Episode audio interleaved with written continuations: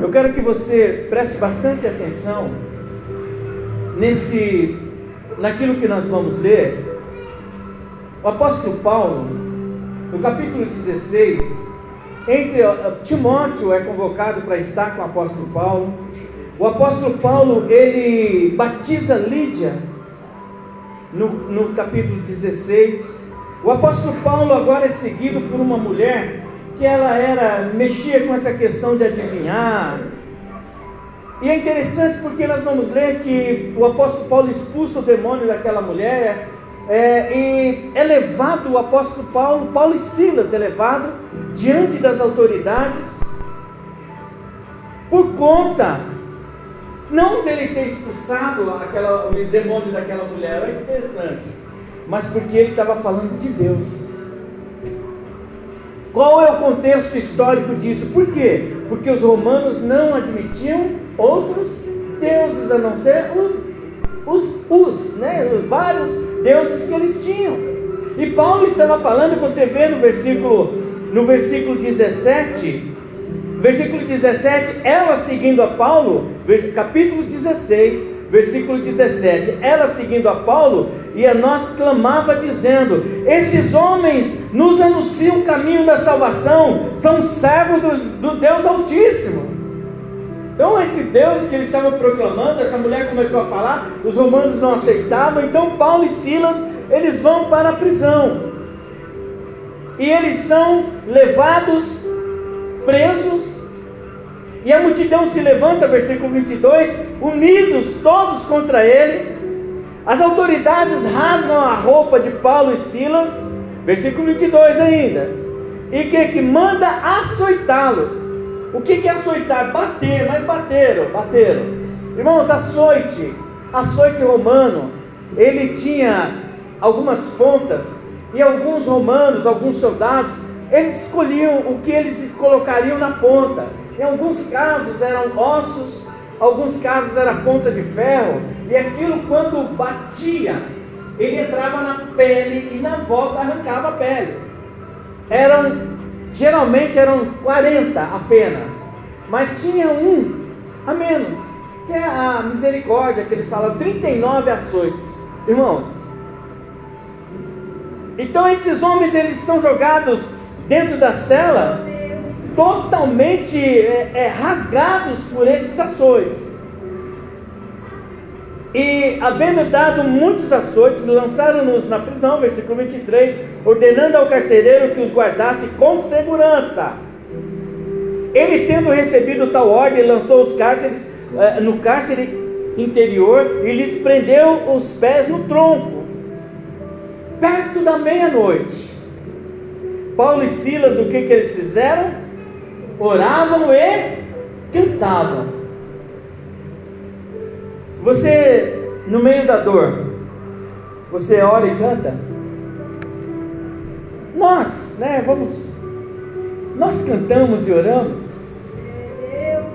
Mas esses homens assim fizeram. A palavra de Deus diz que Paulo e Silas, perto da meia-noite, oravam e cantavam hinos a Deus. E o que é melhor, os outros presos ouviam. Meus irmãos, entenda uma coisa: nós aprendemos tantas coisas com essas passagens, que quando nós estamos num momento muito difícil da nossa vida, o nosso negócio não é reclamar, o nosso negócio é testemunhar do Deus que nós servimos.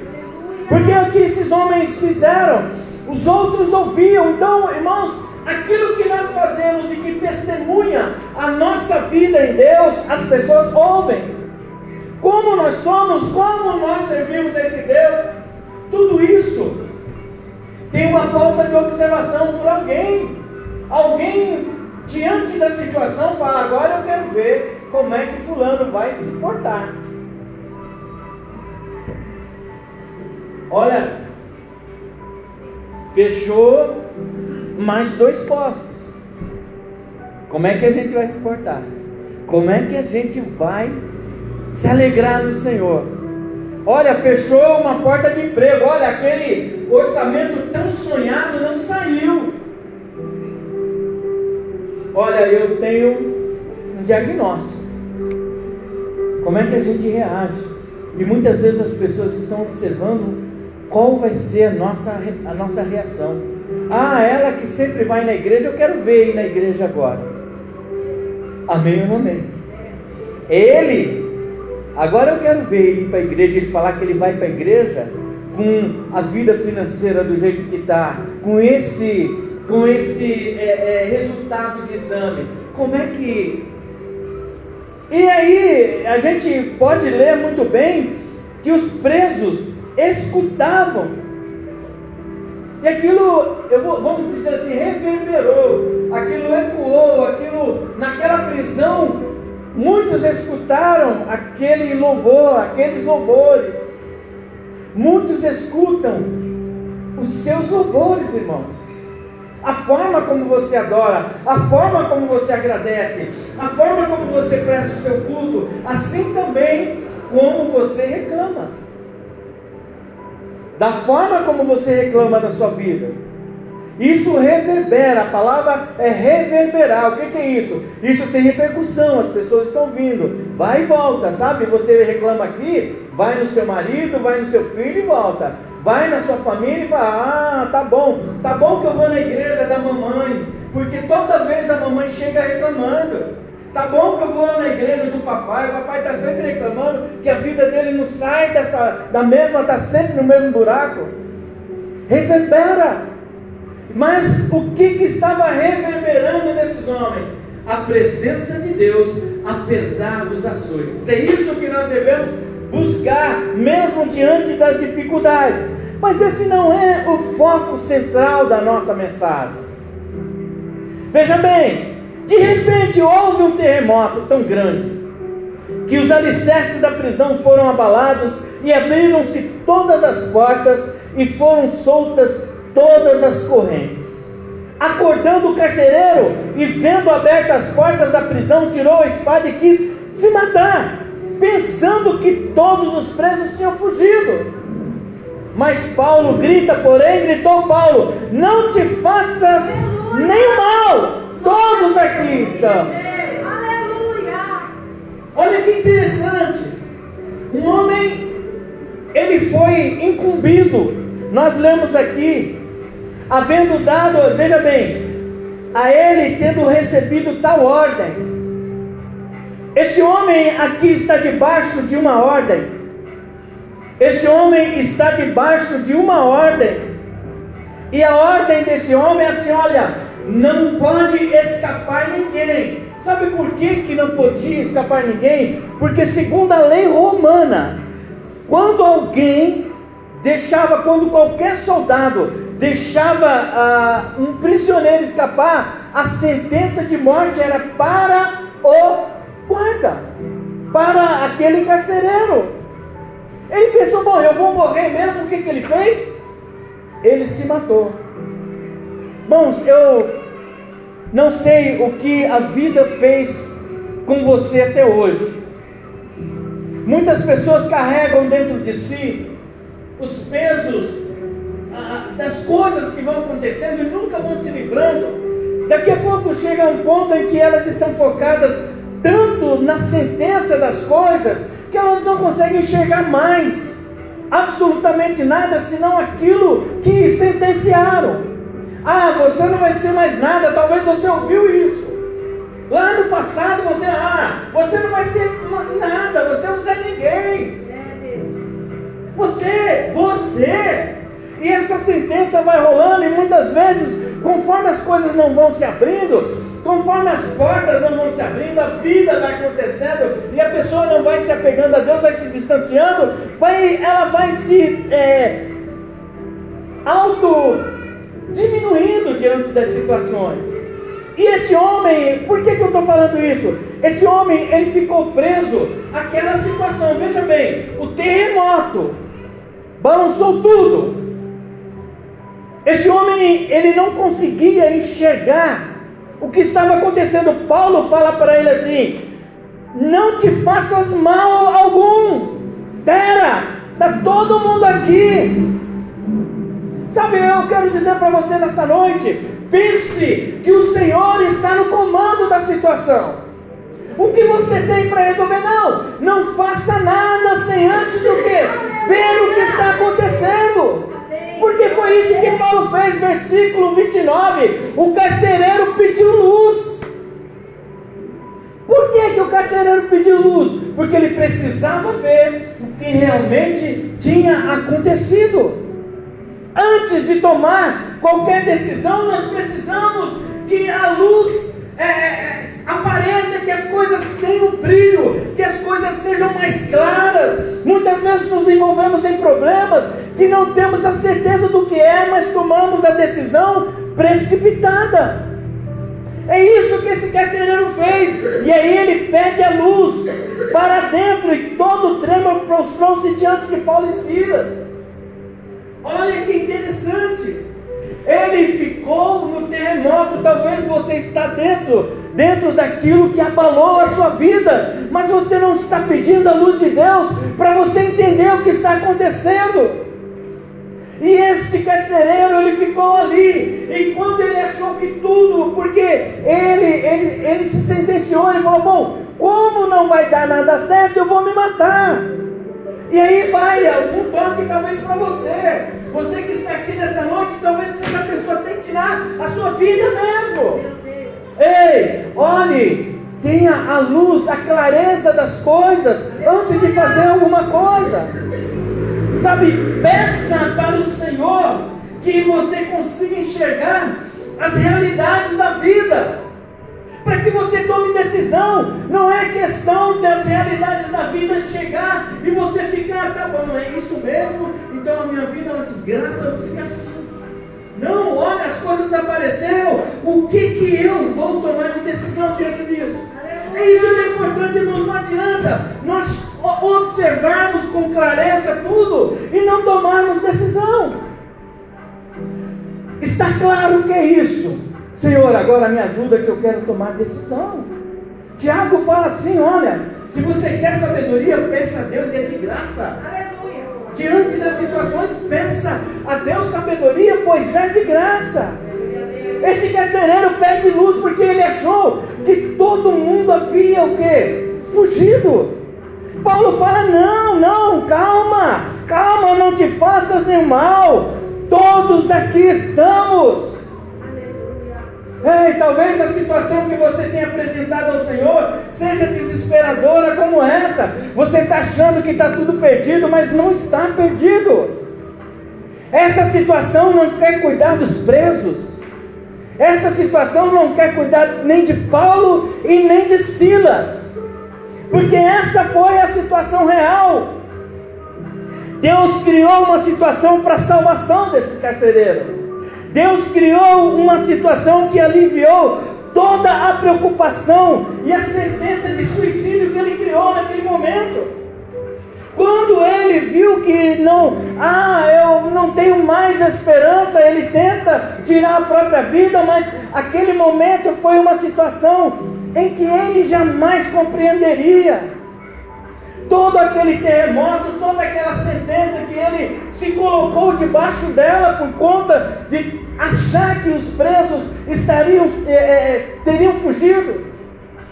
Agora esse homem consegue ver e ele pede luz.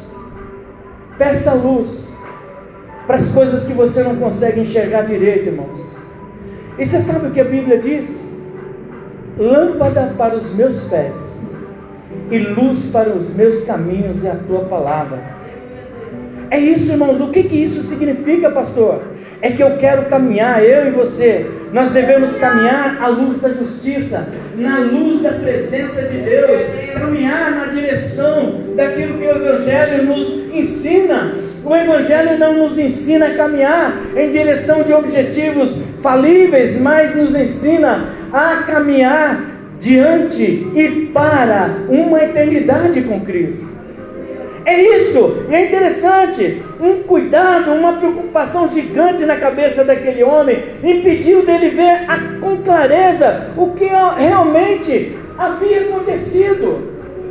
Na hora que ele viu o tremor, ele falou: agora todo mundo se perdeu, eu agora estou sentenciado, a minha vida não vale mais nada, é morte. É preciso que a gente enxergue através das dificuldades o quanto Deus ainda está nos ajudando. Nós estamos chegando num período de, de Natal e às vezes as pessoas vão para suas ceias e chega no dia de Natal, a ceia é coisa muito simples. A ceia de Natal talvez seja, vou comprar um, uma coxa e sobrecoxa que eu gosto muito, né? Por isso que eu estou falando isso. Mas é só isso que vai ter no meu Natal, pastor. Eu comprei umas três batatas. Sabe o que você faz, irmãos? Dá glória a Deus por isso. Sabe, não olhe para essas coisas como algo que é definitivo na sua vida. Não olhe para essas coisas como se fosse, olha, a minha vida é isso, é comer isso, e não tenho mais o meu Natal, será simplesmente só isso. Não, sabe? Olhe para o seu Natal num ponto de vista divino, celestial. Você tem estado com Deus, você tem caminhado com Jesus. Sabe o que o povo judeu esperava naquela noite? Sabe, o povo judeu esperava que viesse o filho de Davi, o homem das, da guerra, o homem da espada, o matador, e ele viria, ele viria, ele voltaria com toda a forma imperial, com mantos e poderes. Não, ele vem numa jumenta e nasce num coxo de cavalo. Porque o mais importante, irmãos, eu não sei qual é a condição do seu Natal, mas não fique triste com isso não. Sabe, não olhe para o terremoto como esse carcereiro olhou. Olhe para a presença de Deus na sua vida. O maior presente que a gente pode ter é, é, é Deus na nossa vida, é Jesus Cristo. É você olhar para a sua vida assim e falar assim, Senhor, como eu sou grato,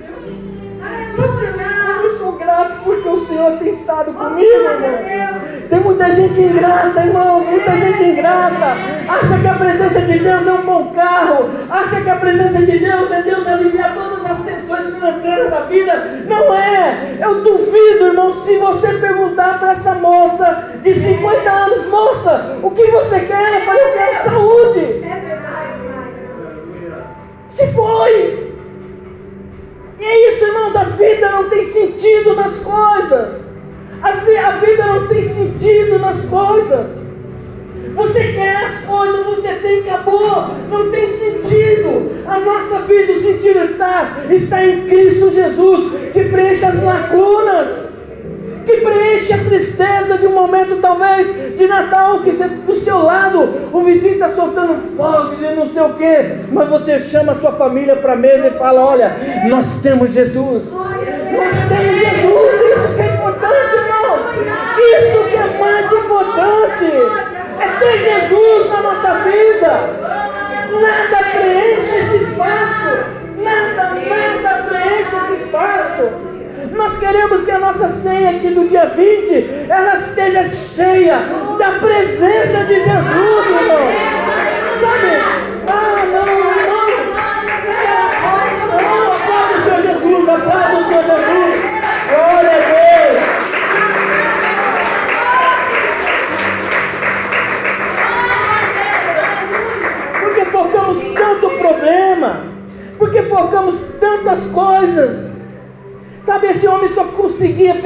Desastre e nas consequências daqueles desastres, as consequências negativas, mas ele não conseguia enxergar qual era realmente a mensagem de tudo aquilo.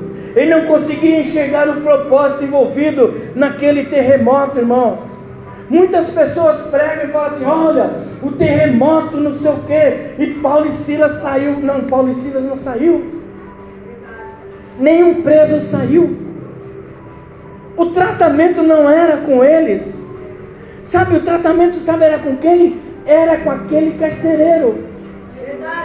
Porque vocês vão ver depois que ninguém fugiu, Gilson. Ninguém fugiu, por quê? Deus queria que aquele homem reconhecesse que Deus era tudo na vida dele. Tanto é que ele vai falar: olha, crê em Deus que você e a tua casa será salva. É outro propósito, irmãos. É outra dimensão onde nós estamos falando comigo que há muito tempo. Irmãos, a nossa vida nesse lugar é de, é de outra dimensão. Sabe, não adianta a gente pensar, Senhor, eu preciso disso, eu preciso de um teclado novo, Senhor, eu tenho um teclado novo, acabou todas as expectativas, mas a necessidade da alma, o vazio da alma, a solidão da alma, só Jesus preenche. Esse é que dá alegria, esse é que moveu Paulo e Silas, mesmo tendo apanhado tanto, a levantar para ele, ao Senhor, a honra, a glória e a adoração naquele momento. Por isso que foi contagiante.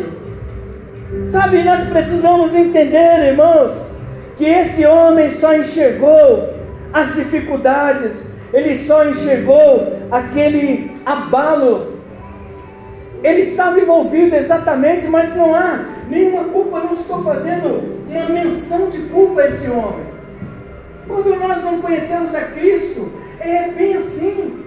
A gente não consegue enxergar nada. Quando nós não conhecemos a Cristo, a gente não consegue vê-lo nas coisas mais simples. Quando a gente é, não serve a Cristo, quando a gente não conhece ao Senhor Jesus, a gente, todos nós aqui, nós estaríamos na mesma condição dele. Nossa, que terremoto, hein? Reconheçamos as nossas fraquezas, irmãos. A nossa natureza frágil, carente e temporal nessa terra. O que, que eu estou querendo dizer? A gente reconhece que nós somos seres humanos e que a nossa vida nessa terra é por um pouco de tempo. Nós devemos também reconhecer que nós temos as nossas necessidades e que todos os dias a gente precisa se refazer dos solavancos da vida. Muitas vezes pessoas aqui enfrentam terremotos e terremotos diariamente. Mas é preciso enxergar nesse terremoto a presença de Deus. Sabe, às vezes você vai para o seu trabalho e fala, puxa vida, se eu pudesse eu mudava de trabalho. Porque eu já vivi isso. Todo dia você chega no seu trabalho e você não consegue ver, apesar de ser o trabalho que sustenta a sua família, mas você fica chateado com algumas coisas. Mas eu quero dizer para você: reconheça a necessidade de você estar sempre buscando a Deus no seu trabalho, buscando a Deus, porque esses terremotos vêm e eles não vêm, muitas vezes as situações vêm, elas não vêm para nos derrubar, irmãos. É por isso que o nosso foco tem que estar em Cristo Jesus, mesmo que você que trabalha, você que tem o seu trabalho autônomo que muitas vezes você faz, faz, faz, e às vezes as coisas não acontecem, fique sempre focado em Cristo Jesus. Observe as coisas que Cristo faz. Sabe porque o diabo ele é perito em fazer o quê? Não dá certo para dizer assim, em quem você tem confiado? Essa é a verdade. Pastor, mas eu tentei fazer, eu orei, fiz até campanha, jejum. E talvez você que vai fazer essa campanha 12 dias de clamor, talvez você entre no seu começo de mês, não tão favorável assim, porque o que o diabo quer dizer assim, você fez essa campanha, como é que está o seu janeiro? Mas nós devemos declarar: o meu redentor vive. É isso, irmão, sempre declare isso, porque em meio às dificuldades, porque nós somos seres humanos, o que a gente não pode é se acovardar diante da situação. Nós não podemos culpar ninguém, muito menos Deus diante das situações. Paulo e Silas estão, estão passando por um processo difícil também, juntamente, mas eles eram instrumento na mão de Deus, apesar de tudo o que acontecia, eles ainda eram instrumento na mão de Deus. Olha que situação, eram açoitados, foram açoitados, jogados na prisão com os pés e as mãos amarradas, e mesmo assim eles ainda eram o que? Instrumento na mão de Deus. Nada pode calar um adorador. Que coisa linda, nada pode calar um adorador. E você é adorador. Então, em meio às dificuldades, por isso que eu estou falando para você, talvez esse final de ano, com Natal, Ano Novo, talvez você não tenha mesmo aquela coisa arregalada, linda como você gostaria de ter, mas você tem Deus, que você pode adorar, que você pode entregar, sabe? A, a, a gente, nós devemos reconhecer, irmãos, que nós precisamos de olhar para dentro de nós e dentro dessa falibilidade, dessa falibilidade, dessa falência, nós só encontramos força no amparo de Deus. nós só encontramos força se Deus nos amparar. Nós só encontramos força se nós dobrarmos o nosso joelho. Talvez você está aqui precisando dessa força. Dobre o seu joelho e busque a Deus. Por quê? Porque o salmista no Salmo 40 ele reconhece, ele diz assim: Eu sou pobre e necessitado, porém o Senhor cuida de mim. Tu és o meu amparo, é o meu libertador. Não te temores, ó Deus meu. Sabe, irmãos, talvez é exatamente assim. Nós sabemos que muitas situações se levantam, mas Deus, Ele é o nosso amparo. Ele cuida de cada um de nós. Sabe, a, a situação tenta deturpar tudo isso, a vida tenta deturpar tudo isso. Muitas coisas que a gente acha que vai dar certo, não dá certo, mas eu orei a Deus. Você não sabe o que seria isso na sua vida. Nós não sabemos, então, se não deu certo. Se você realmente acredita que Deus tem o melhor para você, ei, siga em frente, bola para frente. Mas o que é mais importante é que a gente não fique parado, não fique esperando aquilo que para Deus dá para nós, o que é da nossa competência. Pare de respirar e fale assim: Deus, respira por mim. É assim que funciona a vida? Não, não funciona dessa forma. Então nós devemos, irmãos, mesmo diante da, da, das nossas fraquezas, atentar a um Deus que, mesmo nas nossas dores, nos nossos sofrimentos, nas nossas limitações, esse Deus fará com que venhamos enxergar uma saída em meio às dores, à falta de visão e uma saída para a nossa vida. Porque esse homem ele não encontrou saída. Por que está falando isso? Porque ele queria tirar a própria vida. O carcereiro não encontrou saída. Ele falou: O que? Eu vou morrer. Não tem saída para mim. Paulo falou: Espera, calma. Sabe, nós precisamos entender, irmãos, talvez essa semana você vai ser um Paulo e Silas na vida de alguém. Calma, espera. Deixa. Enxergue primeiro a situação. Não tome nenhuma decisão precipitada. Às vezes, irmãos, a nossa fala, ela talvez não seja entonada desse jeito, mas quando você fala, talvez o seu marido, a sua esposa, alguém vai tomar uma decisão. Peraí, peraí, vamos ver primeiro. Vamos olhar, vamos ver qual a resposta, o que está por trás disso. E Paulo ele dá essa, essa ênfase para esse homem, dizendo: moço, não faças nenhum mal porque todos estão aqui, sabe? O que te preocupa está aqui, calma, você não está enxergando. Aquilo que a gente está esperando de Deus está, você ainda não consegue enxergar. Mas olha, peça para que Deus ilumine a sua mente, a sua visão, porque está tudo aqui para você. Essa é a verdade para nós, irmãos. Nós precisamos. Nós precisamos entender, irmãos, que em meio às situações, em meio aos desastres da vida, o Senhor está conosco. E há sempre uma lição do Senhor para nós. A vida não é algo que passa despercebido.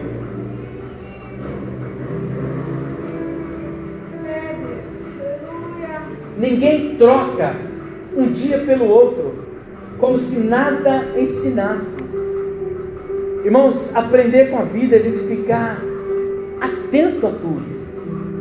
Porque esse homem, ele achou que realmente havia acabado tudo, não encontrou saída. Mas a palavra de Deus diz no Salmo 71, no verso 20 e 21, Salmo 71, verso 20 e 21 diz assim: Permitisse que eu passasse por muito sofrimento. Quem já passou por sofrimento aqui, hein? Quem já passou? Muitas vezes, irmãos, a gente passa por sofrimento, sofrimento, mas olha, mas ainda restaurará a minha vida e me fará subir das profundezas da terra. Tu me darás ainda mais honra e voltarás a me confortar. Olha que Deus maravilhoso que nós servimos. Você pode dar um glória a Deus? Glória Eu glória a Deus, em nome de Jesus é isso. Esse é o Deus que nós servimos. Muito embora não entendendo, muito embora a vida tenha as suas situações contrárias. Esse homem talvez estava num turno de serviço como qualquer um de nós estava. Tudo tranquilo, tem, ah, tem aí os, um, dois, dois pessoal aí que estavam afrontando os nossos deuses já está tudo chicoteado, tá, o carcereiro? É só jogar na cela, pegou lá, amarrou, deixou. Era mais um turno de serviço. Mas ele sabia. Era mais um turno de serviço. Mas qualquer coisa que desse errado, a consequência seria o quê? A morte dele. Olha que pena, então esse homem, ele passa por essa situação e ele não consegue entender, mas nós, quando passamos pelo sofrimento, nós, quando estamos na presença de Deus, todo o sofrimento, toda situação contrária, não vou nem dizer sofrimento, talvez você nunca sofreu, mas você já teve situações contrárias. Você talvez desejou muitas coisas e nem todas foram atendidas. Senhor, eu gostaria disso, gostaria até mesmo a sua estrutura familiar. Olha, Senhor, eu queria um, um filho assim, queria um, um, uma filha assim, e não veio do jeito que você gostaria que fosse, mas é seu filho, é sua filha.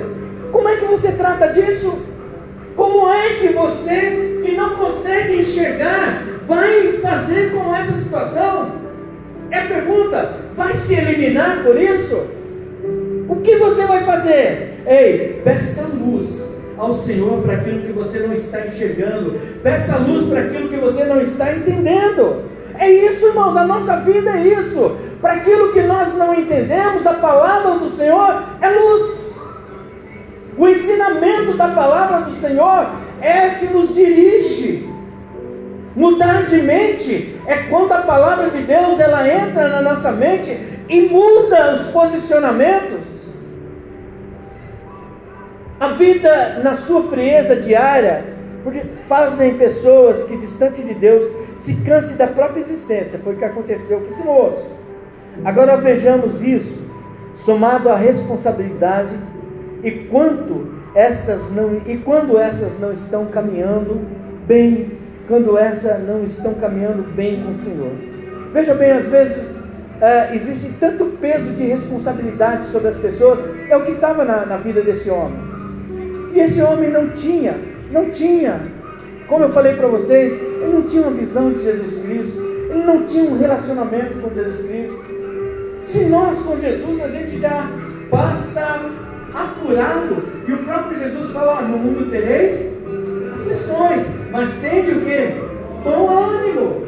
Aí você imagina um, um rapaz desse que não tinha nenhuma, nenhuma situação a respeito de relacionamento com Deus. Mas eu quero dizer para vocês que, mesmo diante das coisas mais difíceis que você pode estar passando, das coisas que mais te pesam na consciência, na sua vida, algo que você sempre se retrata a si mesmo de um passado, talvez de situações que você não tem conseguido é, resolver, irmãos. A palavra do, do Senhor diz assim, Mateus 11, 28. Venham a mim todos vocês que estão cansados e sobrecarregados, eu o que? Vos aliviarei. É isso, sabe? Este alívio do Senhor que nós precisamos ter para os momentos de tensão, para aquilo que a gente acha. A gente vai achando, achando, não deu certo, não deu certo. Nós precisamos enxergar aquilo que não conseguimos ver com os olhos, não com os olhos naturais mas com os olhos espirituais. Mesmo em meio à situação difícil. Sabe, todos nós estamos sujeitos a passar por situações difíceis. Aliás, talvez alguém esteja passando por uma situação, uma situação muito difícil aqui. Mas a gente tem que se revestir de sabedoria do Senhor. A palavra de Deus diz assim que nós devemos nos revestir da armadura a armadura de Deus é a consciência de que qual é a melhor atitude, qual é a melhor forma de lutar contra isso. E esse carcereiro não tinha essa experiência. Mas nós precisamos, diante das situações, parar, orar, meditar sobre a situação, analisar as situações. Sabe, a gente tirar o nosso medo, tirar a, a, a forma solitária com que a gente lida com algumas situações. Procure alguém para te ajudar. E procure de preferência alguém de testemunhos bons para te ajudar. Sabe, nunca procure pessoas de testemunhos ruins. Para você procurar uma pessoa, irmão José, eu quero falar com o senhor. Aí o senhor vem e vai, você viu, pastor? Está repreendido em nome de Jesus, irmãos. Você viu fulano de tal? Não, procure pessoas que vai. Primeiro, nós falamos sobre isso, escuta. Lembra que nós falamos sobre escutar e ouvir? Nós precisamos de pessoas que escutem. Que as nossas palavras entre no coração dessa pessoa e essa pessoa se veja envolvida no nosso problema, não no sentido de que você, ela, ela, você vai destruí-la com o seu problema, mas ela vai escutar no sentido de ajudar você, de estender as mãos para aquilo que você precisa. Nós precisamos desse tipo de, de pessoa, nós precisamos mover para longe de nós todas as incertezas Sabe, nós precisamos encontrar no nosso caminho a palavra de Deus. Porque a palavra de Deus é a verdade. Ele fala: Eu sou o que? O caminho e a, a verdade e a vida. Porque nós não estamos isentos de problemas. O apóstolo Paulo fala em 2 Coríntios 4, 8, 9. 2 Coríntios 4, 8, 9. De todos os lados somos pressionados por aflições, mas não esmagados ficamos perplexos e ficamos, mas não desesperados. Somos perseguidos, mas não abandonados. Somos derrubados, mas não destruídos. Somos derrubados, mas não destruídos, irmãos. Esse é aquele que encontra nós precisamos que encontre o Senhor Jesus e nós precisamos acreditar em Deus para que nós possamos ser o que? Domina, os dominadores das situações. Se não deixar que o mal domine a sua vida. Pastor, eu estou com um problema financeiro, não sei o que, irmãos. O que eu posso dizer para você, domine essa situação. Deus nos ordenou que nós fôssemos dominadores das situações. Veja bem, a Bíblia diz assim: os justos clamam e o Senhor os ouve. Olha que coisa linda. Você é justo? Quem é justo aqui? Então o Senhor ouve a sua oração. Ninguém é justo aqui. Levante sua mão, irmão. Os justos clamam, a Bíblia diz. Os justos clamam e o Senhor ouve e livra-os de todas as tribulações. O Senhor está perto dos que têm o coração quebrantado e salva-os de espírito abatido. Sabe, nós não podemos ter medo de nada. Nós devemos encarar a vida sem medo, sabendo que o nosso Redentor vive. A palavra de Deus diz em Isaías 41, 10: Não tenha medo, pois estou com você.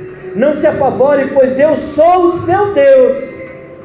Eu fortalecerei e o darei, e o segurarei com a minha mão direita vitoriosa.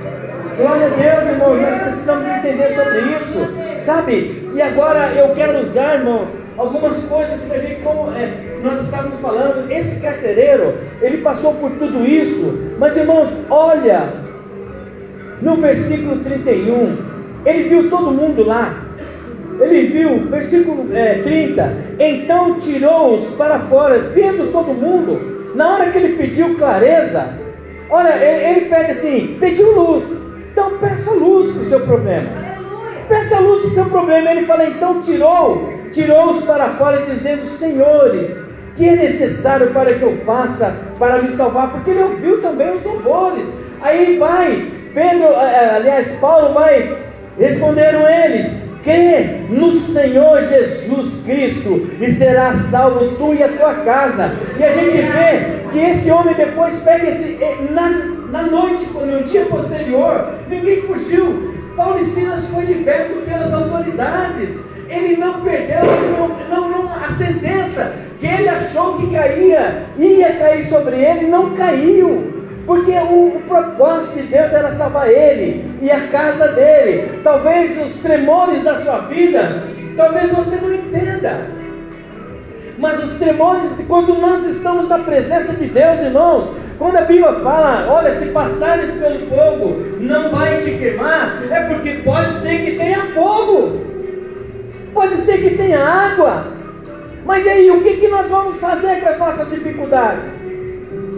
É isso que nós devemos aprender. Esse homem passou por uma situação, veja bem, e depois esse homem leva-os Versículo 34: O carcereiro levou-os à sua casa e pôs-lhes a mesa. Na sua crença em Deus, alegrou-se com toda a sua casa. Existe o momento da dificuldade, mas existe o momento do testemunho, irmãos. Existe a alegria, existe o momento da mesa, existe o momento em que a gente vai se fartar de alegria de estar na presença de Deus. Eu quero usar a frase, aliás, o texto que a Maria usou na quarta-feira, Tiago capítulo 1, versículo 2 ao 4. Meus irmãos, considerem motivo de grande alegria o fato de passarem por diversas provações pois vocês sabem que a prova da sua fé produz perseverança, e a perseverança deve ser ação completa, a fim de que vocês sejam maduros, íntegros, sem lhes faltar coisa alguma. Sem lhes faltar coisa alguma. Encare os fatos sempre com a ótica de Deus, uma ótica celestial. Ainda que a terra, pois a visão, a visão dessa terra pode ser ruim. A visão que nós teremos do céu sempre vai ser a de salvação, porque a nossa salvação realmente não está neste mundo, irmãos. A salvação está em Cristo Jesus, está na cura. A, a salvação está em Cristo Jesus. Sabe, nada pode tirar de nós a certeza de que Deus está no comando de todas as coisas. Para nós encerrarmos, eu escrevi Pare, olhe, pense, analise os fatos, entregue nas mãos do Senhor Jesus. Salmos 37, 5. Entregue o teu caminho ao Senhor, confia nele e ele o fará. Vamos ficar de pé em nome de Jesus. Glória a Deus. Aplauda o Senhor Jesus. Glória a Deus.